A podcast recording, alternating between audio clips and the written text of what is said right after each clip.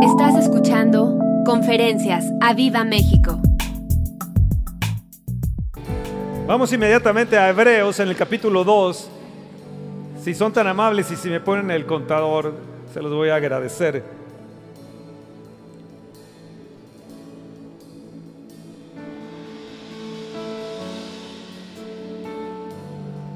Hebreos capítulo 2, verso 1.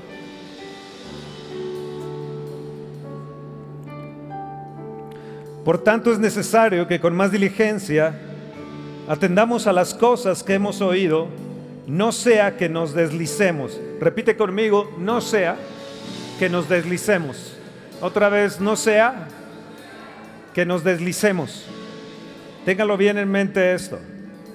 Porque si la palabra dicha por medio de los ángeles fue firme y toda transgresión y desobediencia recibió justa retribución, ¿cómo escaparemos nosotros si descuidamos una salvación tan grande, la cual, habiendo sido anunciada primeramente por el Señor, nos fue confirmada por los que oyeron, testificando Dios juntamente con ellos, con señales, con prodigios, diversos milagros y repartimientos del Espíritu Santo según su voluntad. Conocer al Señor y obedecer la palabra es muy importante. Dice que debemos de tener cuidado, que debemos nosotros tener diligencia, cuidado, que tengamos eh, ese continuo cuidado para proteger, para guardar lo que hemos recibido de la palabra del Señor. Esta palabra es firme. Dice que los que han desobedecido reciben justa retribución. ¿Cómo vamos a escapar nosotros si descuidamos una salvación tan grande? Ahora dice aquí, no sea que nosotros nos deslicemos.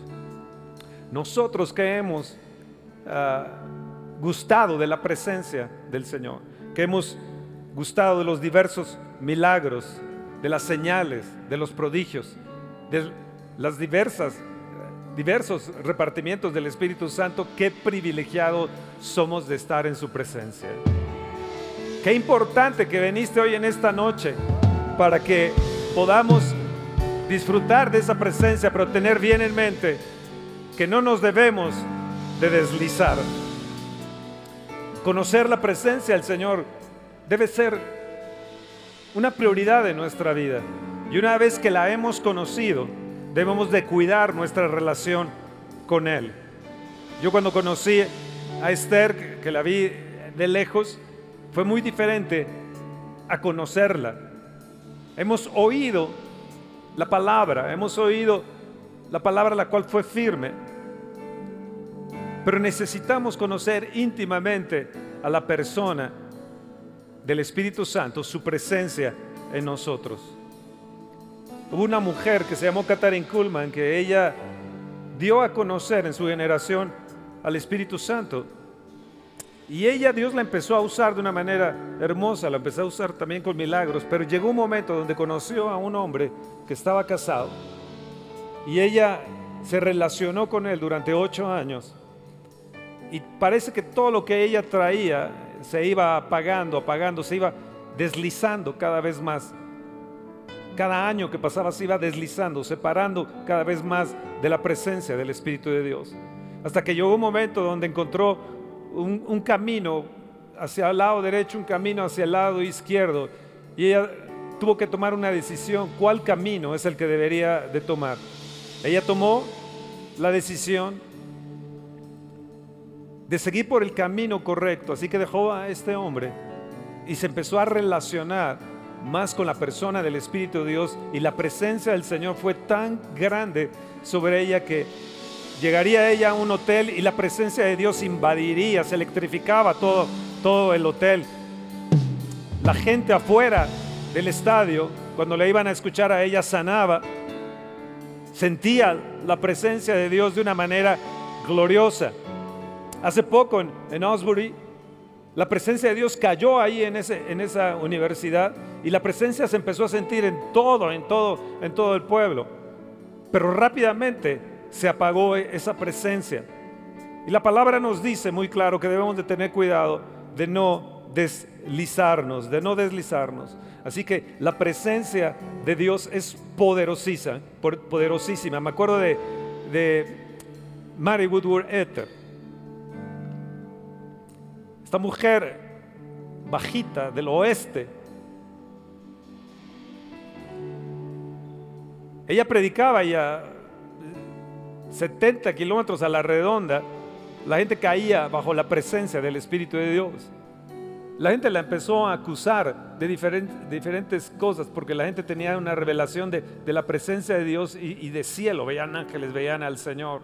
Como así también tenían una revelación del infierno y fue poderosísimo su ministerio de esta mujer a principios de 1900. La presencia, la presencia de Dios cayendo en diferentes formas, en diferentes maneras. Hoy es una tristeza de que mucha gente desconoce la presencia del Señor. Hay muchas iglesias, hay muchos líderes, hay muchos pastores que desconocen lo que es la presencia de Dios. Y los que la conocen, la están descuidando, la están descuidando. Y muchas veces, cuando hay eventos, nos abocamos más al organigrama, al programa, más que a la persona, más que a la presencia del Espíritu de Dios. Y lo importante, amados, es el Espíritu Santo de Dios. Oh, amén. Dile, tú eres importante, Espíritu Santo. Por eso, hoy que venimos aquí, la presencia de Dios va a bajar. La presencia de Dios está aquí. Es como si Él nos estuviera esperando. Como que Él estuviera emocionado de que vamos a venir. Pero necesitamos nosotros reconocer que, que Él está emocionado de que vamos a gustar de su presencia. Y por eso estamos aquí en esta noche, por eso es importante venir y adorar cada vez que, tengamos oportunidad. Si fuera toda la semana, pues toda la semana. Pero estamos aquí viernes y, y, domingo, es, es, prácticamente nada, unas cuantas horas para poder gustar de la palabra, de, adorarle a Él, de, de gustar de su presencia. Así que hoy somos grandemente privilegiados por estar gozando con Él.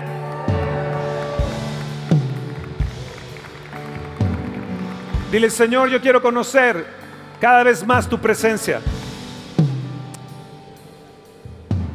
Ahora, cuando tú, tú pierdes el sentido de la presencia de Dios, pierdes más de lo que te das cuenta.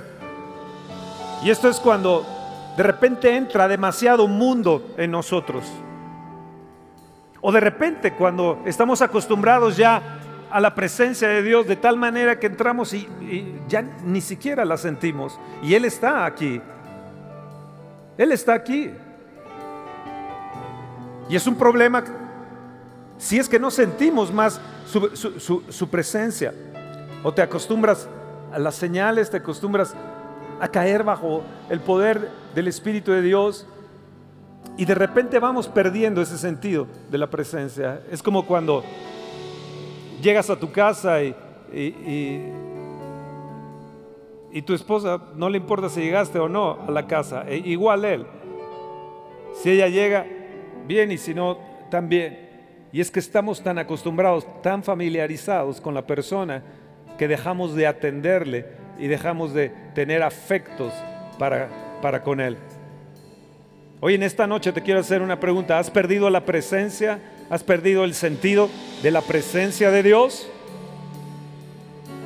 Deberían de gritarme, no.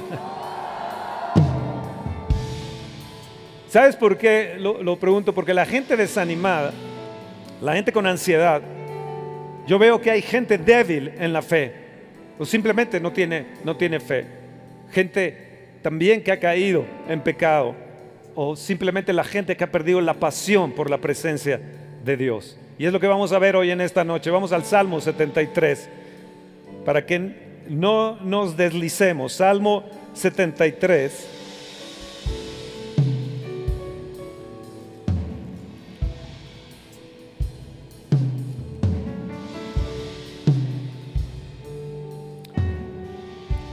Ciertamente es bueno Dios para con Israel.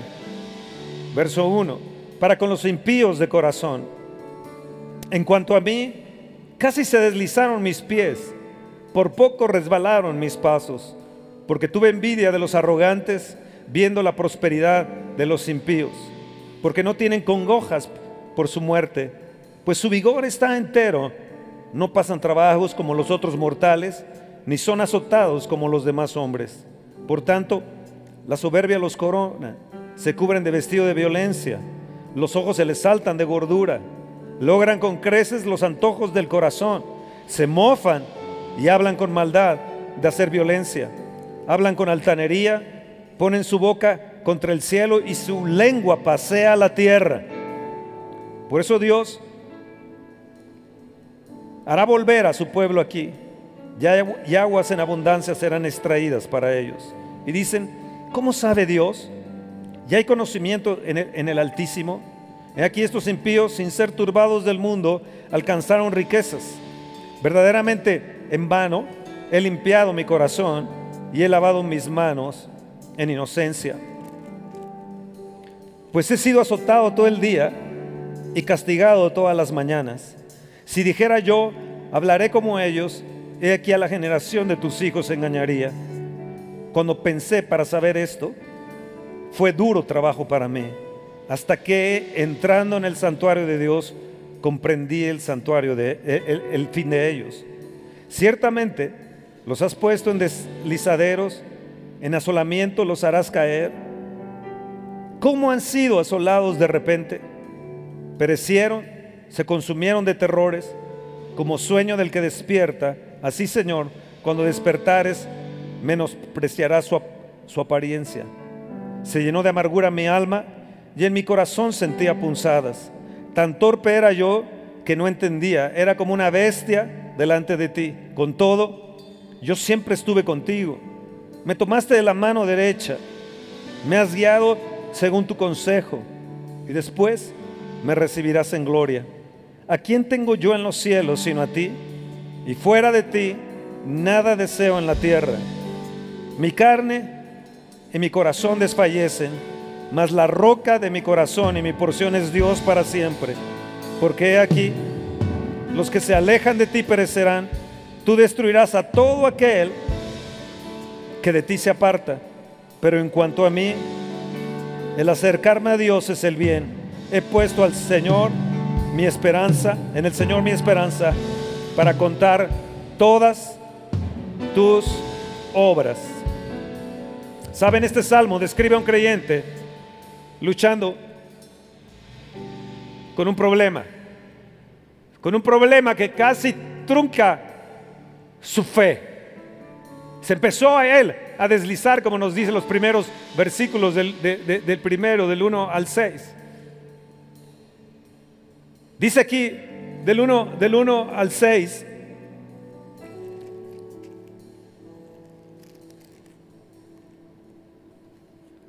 Ciertamente es bueno Dios para con Israel, para con los limpios de corazón, pero en cuanto a mí casi se deslizaron mis pies, por poco se resbalan mis pasos, porque tuve envidia de los arrogantes viendo la prosperidad de ellos, de los impíos.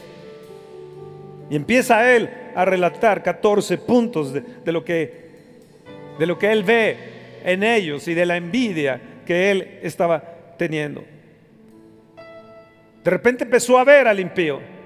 De repente empezó a gustar del mundo. Empezó a ver cómo vivían los del mundo. Empezó a compararse con los, de, los del mundo. Y cuando él relata todo este, este, es parte de este capítulo, es como si él no tuviera la presencia de Dios. Y él está teniendo problemas. Y él dice, estoy resbalando estoy resbalando. Casi es un grito que está diciendo auxilio. Estoy deslizándome, estoy perdiendo el sentido de Dios. Estoy en una situación desanimadora y difícil. Y él dice, casi se deslizaron mis pies. Y llega al punto que él se pregunta y dice, ¿para qué sirve ser creyente? ¿Para qué entonces soy cristiano? He recibido azotes. Me siento solo, me siento desamparado, no tengo con quién, con quién hablar. Veo que otros prosperan, que les va bien, que están en salud. ¿De qué sirve entonces ser cristiano? Yo no sé si tú te has hecho esa misma pregunta. Ahora, el propósito de este salmo es de cómo Asaf, el líder de alabanza, resuelve su problema. ¿Lo quieres saber? ¿Lo quieres saber? El verso 12 y 13 dice,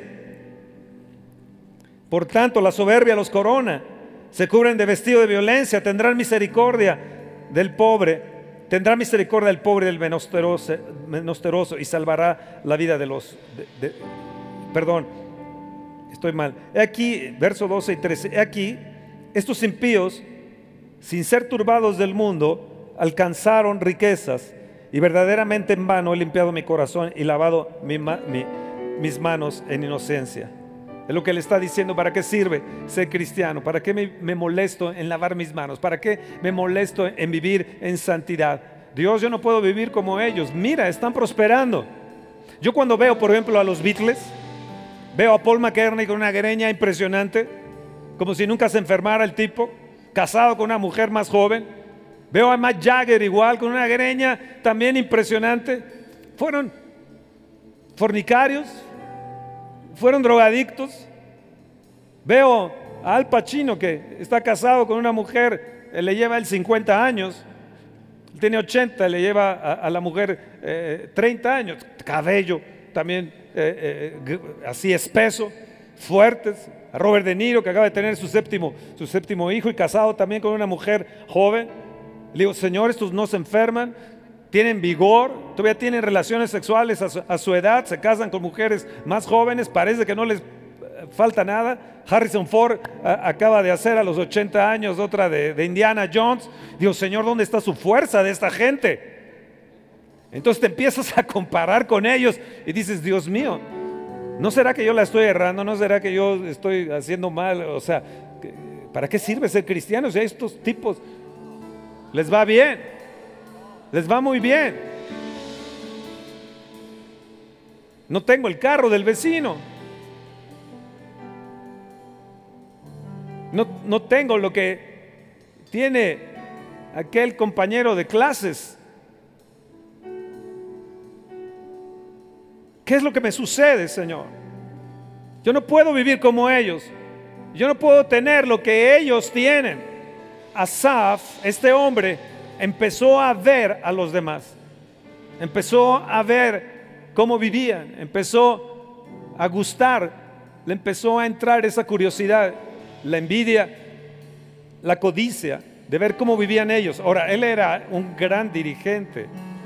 Alababan al Señor 24 horas al día.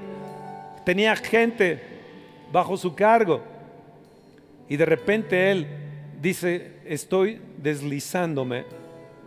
¿Qué es lo que le pasó a este hombre? Hay maneras de deslizamiento. Empezó a, mirar a ellos. Llegó al punto donde dijo, todo es en vano. Todo es en vano. ¿Saben? En estos días estamos viviendo días turbulentos días en los que existen muchas presiones y muchos problemas. En, las naciones, no solamente en México, algo está surgiendo en las naciones que está poniendo en temor, temor a la gente. Sí, envidias, sí, demasiadas envidias, demasiadas codicias, demasiado, demasiadas cosas del mundo. Los poderosos de la tierra, teniendo su programa del 2030 para el 2030, pensando cómo deshacerse de la gente a través de diferentes formas, ya sea viral o, diferentes, diferentes cosas, con sus, con sus agendas, con ciento y tantos tipos de, géneros que hay en, en, estos momentos, pensando cómo la población no debe de, no debe de crecer. Ellos ven hacia sí mismos. Y sí, hay muchos problemas. Muchos que no creen en Dios. Pero el problema es que como cristianos empezamos a verles y empezamos a escucharles. Ahora con esto de las elecciones en diferentes partes, tanto en Ecuador, en Argentina, como en, México, tan solo escucharles es, es, es realmente una pérdida de tiempo de esta gente, o para uno, por lo menos lo que yo pienso. Yo me acuerdo cuando conocí a Esther y nos hicimos novios, los médicos en el Comité Olímpico me decían una serie de cosas. Entonces tal parece que el Espíritu, fui a orar y el Espíritu me decía, haz exactamente lo contrario a lo que ellos te están diciendo.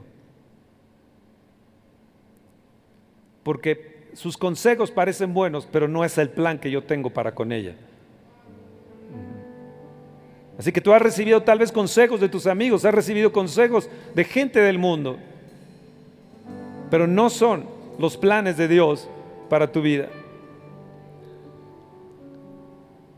Este hombre empezó a ser crítico, empezó a ser ansioso, empezó a ser depresivo. Del 4 al 12 lo podemos, lo podemos, lo podemos leer. Él empezó a empequeñecer las bendiciones de Dios.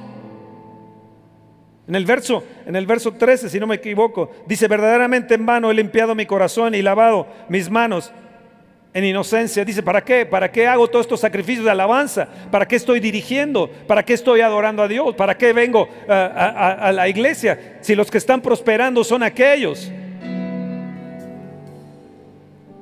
Si los que están viviendo bien son los otros. ¿Para qué entonces estoy viniendo? Entonces empezó él a em, empequeñecer las bendiciones de Dios. En el verso 14 y en el verso 6 que leímos, empezó la rebeldía a entrar y él empieza a mirarse con los otros y a compararse. Y es algo que no debemos nosotros de hacer. Mirarles y compararnos con ellos. Del verso 4 al 9 hay 14 puntos que él vio. Déjenme leérselos. No tienen, con, no tienen congoja su angustia ellos no tienen, su vigor está entero, como les, decía de esta gente, de, de estos artistas. No pasan trabajo como los otros mortales. No son azotados como los demás hombres. La soberbia los está coronando como un collar. Están vestidos de violencia, sus ojos saltan de gordura. Logran con creces sus antojos del corazón. Se mofan, son corruptos. Hablan de hacer maldad con violencia. Hablan con altanería ponen su boca contra el cielo, su lengua pasea la tierra, lo podemos ver, ver en México muy claramente. A través de los medios, a través de la televisión, su lengua pasea la tierra. Encuentran fallas en todo, son deslenguados, lo podemos ver en esta nación también. Provocan que la gente regrese a la vida codiciosa, alcanzan riquezas. Dios desea, amados, tenemos que ver esto que Dios desea nuestra prosperidad, pero no a expensas de perder el alma. 14 puntos les leí de lo que él veía, de lo que él veía. Amados, Dios desea prosperarnos, Dios desea bendecirnos, pero no a costa de perder nuestra alma. ¿Qué hizo él? Se empezó a deslizar y empezó a, a mirarse a sí mismo. Él puso su mirada en el hombre, no en Dios. Empezó, en segundo lugar, a pensar que la santidad no es provechosa. Tercero, empezó a pensar que, ¿para qué sirvo a Dios? ¿Para qué voy a la iglesia a servir a Dios? O donde yo me encuentre, ¿para qué estoy sirviendo a Dios? No hay ningún beneficio de estar sirviendo a Dios. En vano estoy lavando en inocencia mis manos, en vano estoy cantando, en vano estoy dirigiendo la alabanza, en vano estoy tocando Él pensó que el hombre natural estaba mejor que, el hombre espiritual. Empezó a cubrirse de queja sus pensamientos y se llenó de amargura su alma. En el verso 22 leímos que su corazón sentía punzadas, se fue el problema a sus entrañas y a sus riñones. Muchos de los cristianos están enfermos o a veces padecemos enfermedades por estar codiciando o envidiando lo de los otros y comparándonos con los demás. Él dice, yo sentía punzadas en mi corazón, yo creo que él sentía que estaba muriendo. Se empezó a colapsar sus entrañas y sus, y sus riñones también. Pero también algo dijo él, me volví torpe, no entendía, me volví una persona sin entendimiento, viendo la prosperidad de los impíos. En el verso 15 y en el verso 16, vean bien lo que dice. Si dijera yo, hablaré como ellos, he aquí a la generación de tus hijos engañaría. Cuando pensé para saber esto fue duro trabajo para mí. Se siente todo esto y no lo quiere decir a nadie, a nadie. Así que es un hombre que se siente acabado, que se siente en la soledad y además no hay con quién hablarlo. No hay con quién comunicarse. Ahora, punto número uno, voy a mencionar varios puntos. Dice, he aquí a la generación de tus hijos engañaría. Empezó a darse cuenta que él no estaba dispuesto a hacer algo que tambaleara la fe de los demás. Se sentía él en un hoyo, se sentía él eh, eh, en una situación como acabado, desesperado y deslizándose, casi para ir y pecar.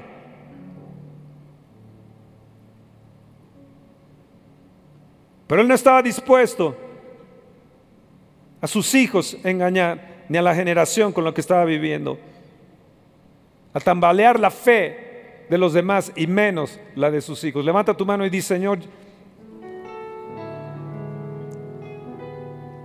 no voy a hacer tambalear la fe de los demás. No voy a hacer tambalear la fe de mis hijos. Las acciones y decisiones que tomemos van a tener repercusiones Señor, ayúdame a tener buenas actitudes. Buenas actitudes. ¿Qué pasó con él? Estaba siendo dramático, estaba en un, drama. ¿Por qué? Porque perdió la presencia. En el verso 17, el punto 2 es, hasta que entré en el santuario comprendí. Hasta que entré en el santuario comprendí. Vean bien el punto importante para romper con las cosas del mundo, para deshacernos de aquel engaño en nuestros pensamientos, dice, hasta que entré a la presencia de Dios. El santuario es lo que significa hasta, la hasta que entré a la presencia de Dios.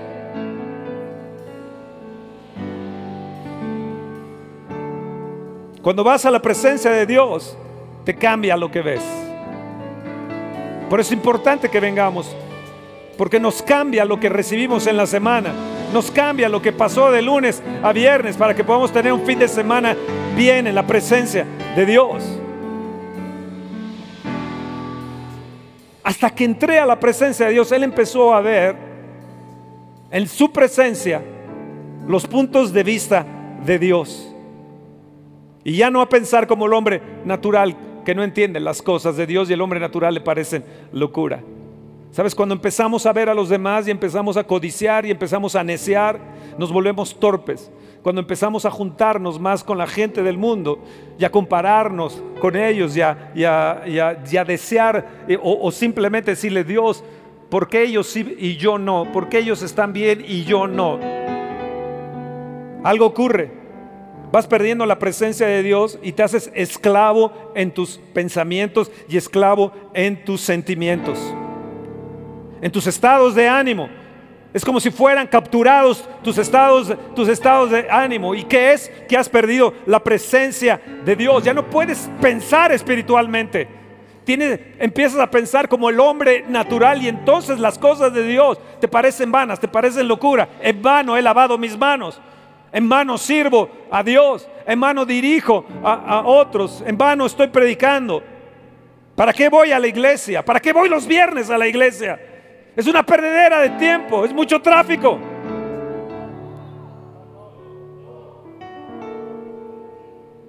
Porque has perdido la presencia de Dios, has perdido sentido en la presencia de Dios y estás esclavo en tus sentimientos, estás esclavo en tus pensamientos, estás esclavo en tus estados de ánimo. ¿Para qué voy? Qué flojera. Ay, tomar el carro, vestirme, trasladarme allá. Oh, qué, qué flojera. Yo le dije, Señor, hoy voy a, predicar de tu presencia. Y hoy quiero ponerme un traje para ser disruptivo, porque ahora ya predican de, con camisetas de, de lavabaños.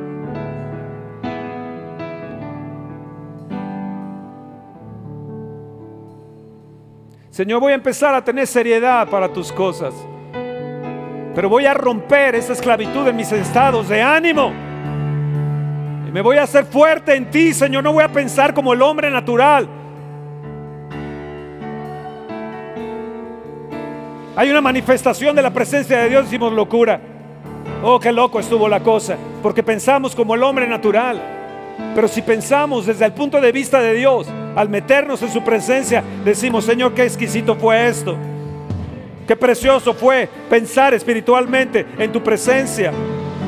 Amados, venir a la iglesia, venir a los viernes como estamos haciendo, como lo estás haciendo hoy, es una gran bendición para nosotros. No es en vano, no es en vano que lavamos nuestras manos, no es en vano que adoramos a Dios, no es en vano que pedimos que su sangre nos limpie, no es en vano escuchar su palabra, no, no es en vano, no es en vano alabarle, no es en vano adorarle.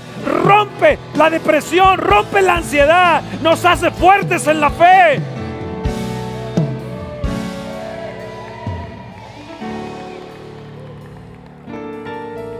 ¿Por qué? Porque cuando desciende la presencia, esa misma presencia te guarda, esa misma presencia te protege de lo del mundo.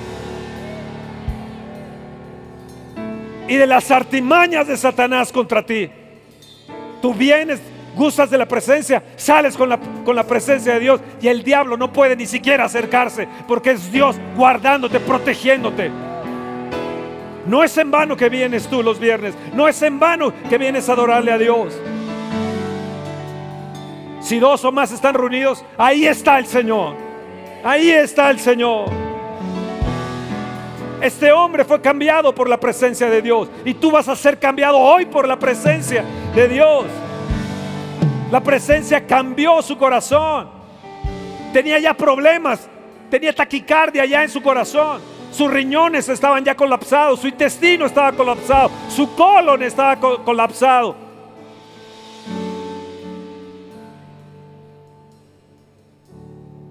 Pero vino a la presencia de Dios.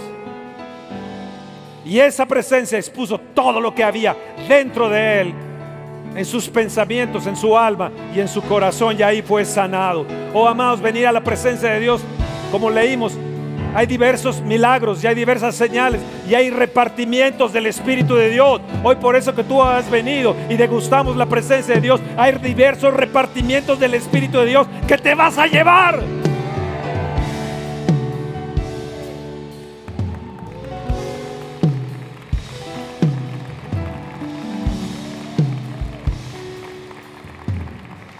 En el verso 2 dice, mi pie estaba resbalando. Yo no estaba fuerte en el Señor. Pero la misma presencia expuso su carnalidad. La misma presencia sacó el problema de su corazón. Le dijo, tú estás viendo cosas externas. Tú estás comparándote con los demás y estás deslizándose, deslizándote. Hasta que entré en la presencia, comprendí el el fin de ellos. Qué torpe era yo, dice este hombre. Era como un animal. Era llevado como instinto por un, animal. Mira bien, te pueden faltar cosas, pero tú puedes ser rico en Dios. Hay gente en la sierra, en las montañas, que no tienen muchas cosas, pero son ricos en Dios. Y déjame decirte, que una riqueza grandísima es la presencia de Dios. Deja ya de estarte fijando en la prosperidad de otros. Y atiende a la persona del Espíritu de Dios. Atiende a su persona. Yo me acuerdo que hace, hace algunos años iba cada semana a una casa de unos misioneros de Wycliffe. Ellos un poco más grandes que yo. Él, ya murió, de hecho. Y por un año estuvimos orando por María Perpetua, una mujer que había quedado loca, una joven que había quedado loca y ellos se lo llevaron a su casa. Y la tuvieron ahí como loca, era, era horrible. Cada semana era pelearnos con estos, estos demonios. Un año exactamente estuvo loca. Tiempo después, fui a la sierra a predicar. ¿Y cuál fue mi sorpresa? Que salió una mujer con el cabello, ya anciana ella, cabello blanco, blanco, con una vestidura blanca, con un vestido blanco. Me estaba esperando arriba en la montaña y la reconocí que ella era esta misionera. Corrimos, nos abrazamos ahí en, el evento que tuvimos, entró el viento del Espíritu Santo ahí con, con esta gente.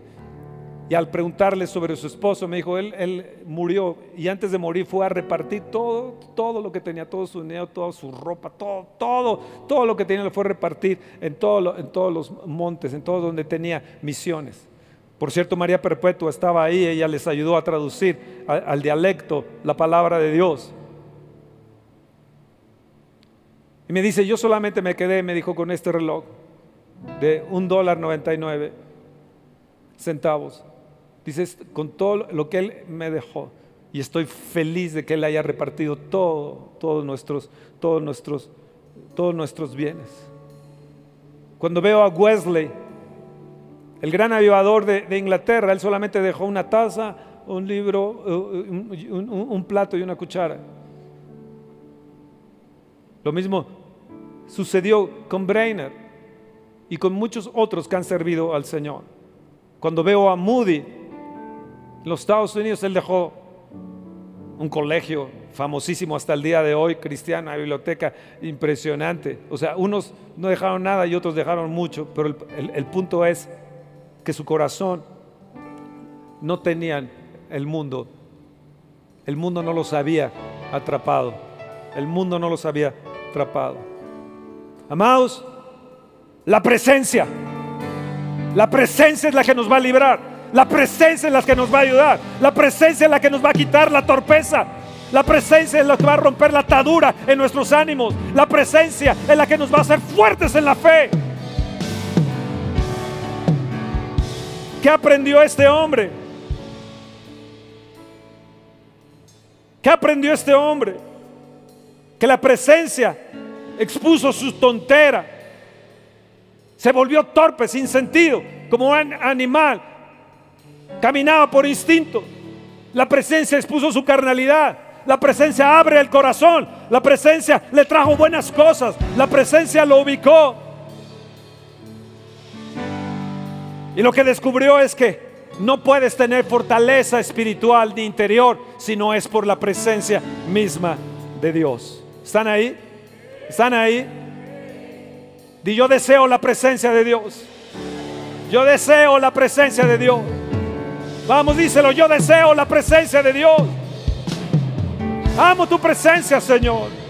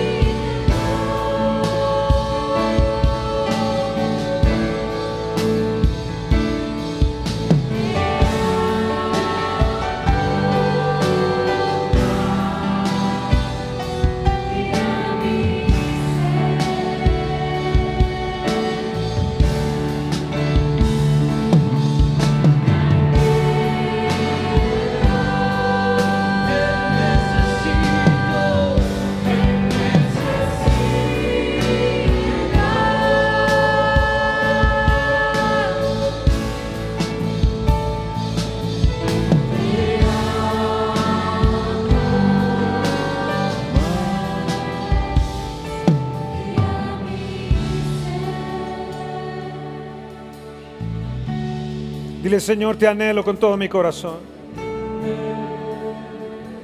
Te anhelo, Señor, te anhelo. Te necesito. Anhelo tu presencia, Señor, más que cualquier cosa. Más que cualquier cosa. Hebreos nos dice en el capítulo 9, dice, y estas cosas en la primera parte del tabernáculo están dispuestas. Cuando entran los sacerdotes continuamente para cumplir los oficios del culto. Pero en la segunda parte, solo el sumo sacerdote una vez al año, no sin sangre, la cual ofrece por sí mismo por los pecados de ignorancia del pueblo. Hay pecados de ignorancia en el pueblo. Hay pecados de ignorancia por la presencia de Dios. Muchos pastores no entienden la presencia de Dios, no entienden la persona del, del Espíritu de Dios. Les es un problema. Hay eventos donde están más atados a su programa, el Espíritu Santo dispuesto para obrar y están atados por pecados de ignorancia. Y dice, dando el Espíritu a entender, escuchen bien esto, dando a entender el Espíritu Santo con esto, que aún no se había manifestado el camino a la presencia de Dios, que aún no se había manifestado el camino al lugar santísimo. Wow. Cuanto más la sangre de Cristo, verso 14, el cual mediante el Espíritu eterno se ofreció a sí mismo sin mancha a Dios, limpiará vuestras conciencias de obras muertas para que sirváis al Dios vivo. Oh, qué hermoso esto. El Espíritu Santo es el que nos da a entender, nos da a entender la presencia misma de Dios y nos hace ver que hay en nuestras conciencias obras muertas, las cuales debemos de quitar. En Hebreos 10, 15 nos dice y nos atestigua lo mismo el Espíritu Santo, nos atestigua. Escucha, el Espíritu Santo es testigo, nos hace entender el lugar santísimo. El verso 19 dice así que hermanos, teniendo libertad para entrar en el lugar santísimo por la sangre de Jesucristo, por el camino nuevo y vivo que Él nos abrió a través del velo. Esto es de su carne. Amados, entremos con certidumbre de fe, purificados los corazones de mala conciencia y lavados los cuerpos con agua pura. Amados, tenemos libertad de entrar al lugar santísimo. ¿Qué hacemos cuando venimos a la presencia de Dios? El Espíritu Santo te es testigo. El mismo te conduce por el camino. Cristo. El mismo agarra y aplica la sangre para que entremos, seamos liberados aquí en, en, toda atadura, en toda esclavitud en nuestra mente, en todos los estados de ánimo, de depresiones, de ansiedades. No hay ninguna ansiedad, ninguna depresión que pueda contra el Espíritu Santo que atestigua su misma presencia.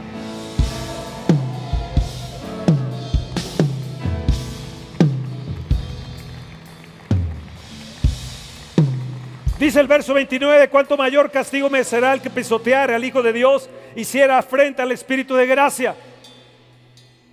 Por eso es importante que se dio cuenta este hombre Asab, que debería detener y dejar de deslizarse. ¿Qué hacemos, amados? Buscar a Dios de todo nuestro corazón. Ahora, ¿qué hace la presencia de Dios en nosotros? Pregúntame, Fernando, ¿qué hace la presencia de Dios en nosotros? Hay, un canto que, que, me acuerdo con esto que estoy leyendo el 19, que tenemos libertad de entrar ahora a la presencia de Dios, al lugar santísimo. Ya el velo fue derribado en la primera parte. El sacerdote entraba una vez al año, imagínate, una vez al año, y nosotros a cualquier momento podemos estar en su presencia. Nosotros todos los viernes podemos juntos gozar de la presencia de Dios. Qué gran privilegio tenemos. Me estaba acordando de ese canto que dice, entra al lugar santísimo por la sangre que él derramó. No sé si ustedes se acuerdan. ¿Sí? Pues cántenlo entonces. Luego dice la segunda parte, canta al Señor, honra a tu rey Y Cristo, dice Cristo. No, no sé si se lo saben los que están acá atrás, pero yo creo que no porque no tocan. Bueno, ¿qué hace la presencia de Dios en nosotros? ¿Qué hace? Punto número uno, reenfoca nuestra atención a Jesucristo. Nos atestigua el mismo Espíritu. Nos dice que el camino fue abierto a través de la sangre del Cordero y por el Espíritu Santo. Y lo está atestiguando, es testigo. No solamente lo atestigua, sino que es testigo. Entonces, ¿qué hace? Nos alinea. Antes veía borroso, este hombre veía borroso, pero ahora se da cuenta de la gloria de Dios, se da cuenta de este aspecto de nuestra vida, de milagros, de señales, de, diversos repartimientos del Espíritu. Nos hace entender que no debemos de estar mirando a las cosas equivocadas. Con la presencia, todo cambió. Y con la presencia, todo va a cambiar en mi vida.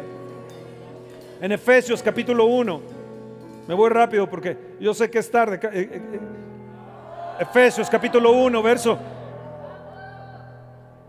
18 alumbrando los ojos de vuestro entendimiento para que sepáis cuál es la esperanza a que Él os ha llamado y cuál es la riqueza de la gloria de su herencia en los santos. Porque el Dios nuestro, Señor Jesucristo, el Padre de gloria, os da espíritu de sabiduría y de revelación en el conocimiento de Él, alumbrando los ojos de nuestro entendimiento. Amados, cada vez que venimos a la presencia de Dios, de repente empieza el espíritu de entendimiento, el espíritu de sabiduría, el espíritu de conocimiento. De repente nuestros ojos nuestros ojos espirituales se empiezan a entender para que sepamos cuál es la esperanza a la que Él nos ha llamado. ¡Oh, gloria a Dios!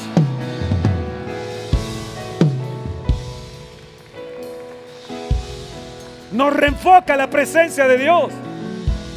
Segundo lugar, la presencia lo que hace es que reedifica la fe. Venimos, de repente hay algo, hay algo y una inyección de fe. Hay algo que decimos, sí, sí podemos, sí, algo, algo. Tenemos que corregir algo en nuestra vida. Sí, sí, sí, Señor, yo voy a buscar cada día tu presencia. Oh, sí, voy a tomar importante los viernes y los domingos de venir a adorar.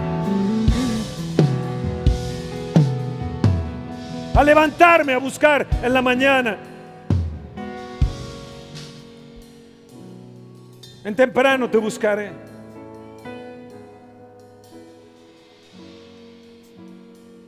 La presencia reedifica la fe. Nos hace que estemos firmes en la roca y nos potencializa.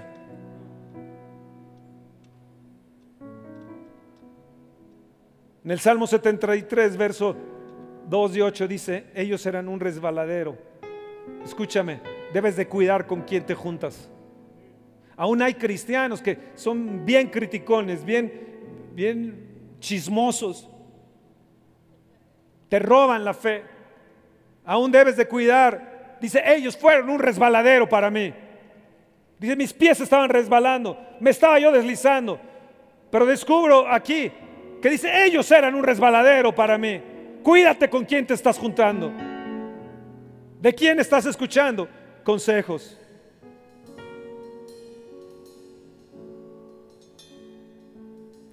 Ahora, cuando él entró a la presencia de Dios, se dio cuenta que ellos eran los que estaban resbalando. Que ellos son los que están resbalando. Aún con todo y sus posesiones, ellos son los que están resbalando. Yo me acuerdo que estaba yo en Miami y, me llevaron para conocer la casa de Versace. Pobre tipo, como murió, con todo su dinero. Un día vi a la hermana entrar allá en, en Nueva York, estaba yo predicando allá en Nueva York, estaba yo en Manhattan y fui a Macy's, me llevaron a Macy's, uy, había lámparas y había una serie de cosas, porque ah, entró la, hermana de Versace. Ay, qué mujer tan fea.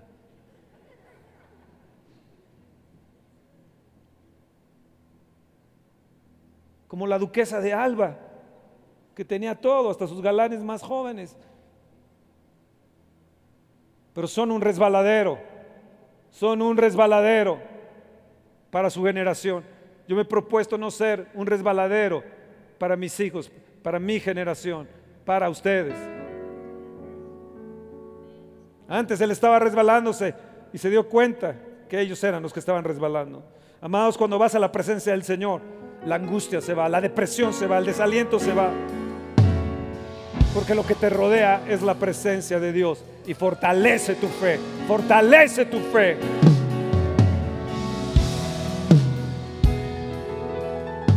Cuando leíamos Hebreos, en el capítulo 2, que hay diversos repartimientos del Espíritu, y que hay milagros y hay señales.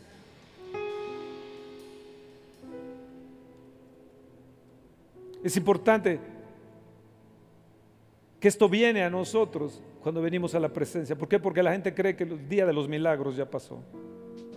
Pero cuando entras a la presencia sabes que sabes que Dios puede matar el cáncer, que Dios puede destruir cualquier enfermedad del enemigo. Hace poco, más bien desde el año pasado, desde enero del año pasado se le reactivó el lupus a mi esposa. Y hasta hace unas semanas atrás el médico dijo, no, ya no está el lupus ahí. O sea, más, de un año peleándola, orando, clamando. En la noche yo le decía, Señor, ven. En la madrugada le decía, ven y reposa sobre ella, ven y reposa sobre ella. Ven y aniquila eso. Número tres, testigos de la presencia de Dios. El Espíritu Santo nos guía, su presencia. Cuando entramos, el Espíritu Santo nos guía. Hechos unos ocho nos dice, seremos testigos. Por eso dice, nos atestigua al Espíritu Santo. Dice, juntamente testificamos junto con el Espíritu Santo. ¿Con qué? Con señales, con, con, diversos milagros, repartimientos del Espíritu Santo según su voluntad, juntamente con el Espíritu Santo. Entonces el punto 3 es testigos de su presencia. Yo les digo, ¿dónde están los testigos de su presencia? ¿Dónde están los testigos de su presencia? ¿Dónde están aquellos que pueden decir, yo he visto a Dios hacer milagros? Yo he visto a Dios como me ha sustentado. Yo he visto a Dios como, me ha dado el pan de cada día. Yo he visto a Dios como me ha levantado. Yo he visto a Dios como ha levantado de la muerte a mi esposa. Yo he visto a Dios que nos ha sustentado aún mismo en los momentos más difíciles. ¿Dónde están aquellos que dicen, yo tengo su presencia, yo cargo su presencia? ¿Dónde están? ¿Dónde están?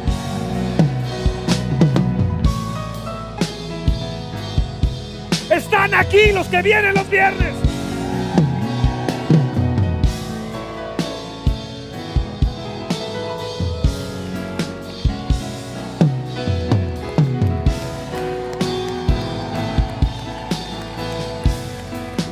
Mueve tus manos, sí Señor, es tu presencia en mí, es tu presencia, vamos, vamos, vamos, muévela, di, sí Señor, yo tengo tu presencia, yo cargo tu presencia, a donde quiera que voy tu presencia está conmigo y el Espíritu Santo atestigua.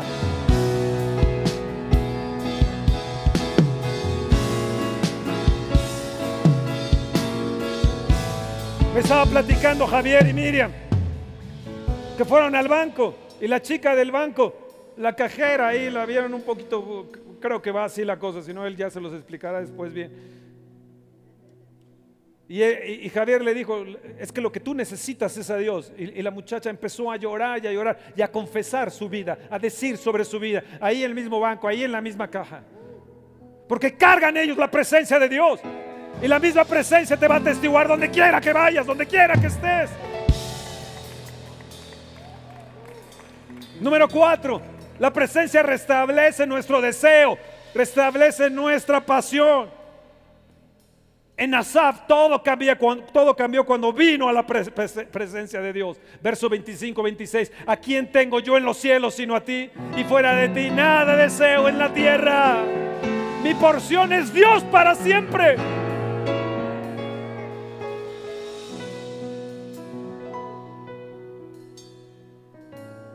¿Por qué le has dado más a mis hermanos y a mí no? ¿Por qué ellos tienen esto y yo no?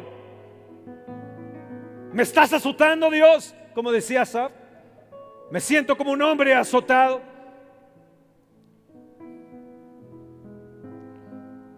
Ven y entra en la presencia de Dios. Haz Que tu corazón y tu carne digan, mas la roca de mi corazón y mi porción es Dios para siempre. Si estás desfalleciendo, decláralo. Vamos, decláralo fuerte, mi roca. La roca de mi corazón y mi porción es Dios para siempre. Amados, si todo lo que tengo es Dios, es suficiente. Él llegó a entender eso y todo lo que, lo que tengo es Dios, es más que suficiente. Como estos que te estoy diciendo de Wycliffe.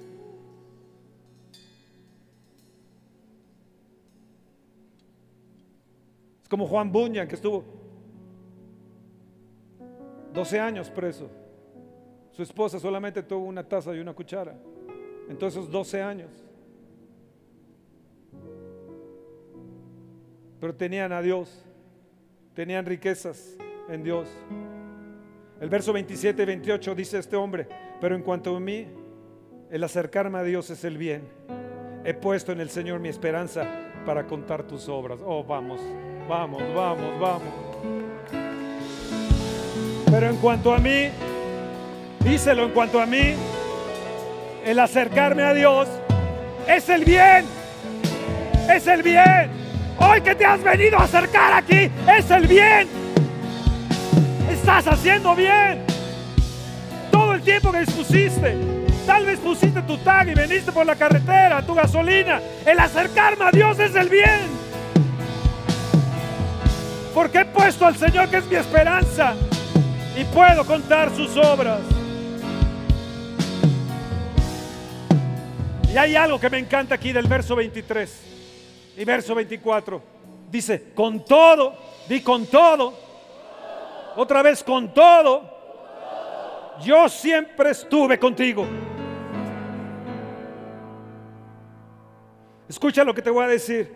Él comprendió que Dios no lo había abandonado en medio de sus, tonteras, en medio de sus torpezas, que todavía lo ama. Con todo, yo siempre estuve contigo. Espera nuestra próxima emisión de Conferencias. ¡A Viva México!